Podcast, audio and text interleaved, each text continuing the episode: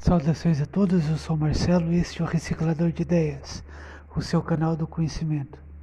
Você sabe o que é coleta seletiva?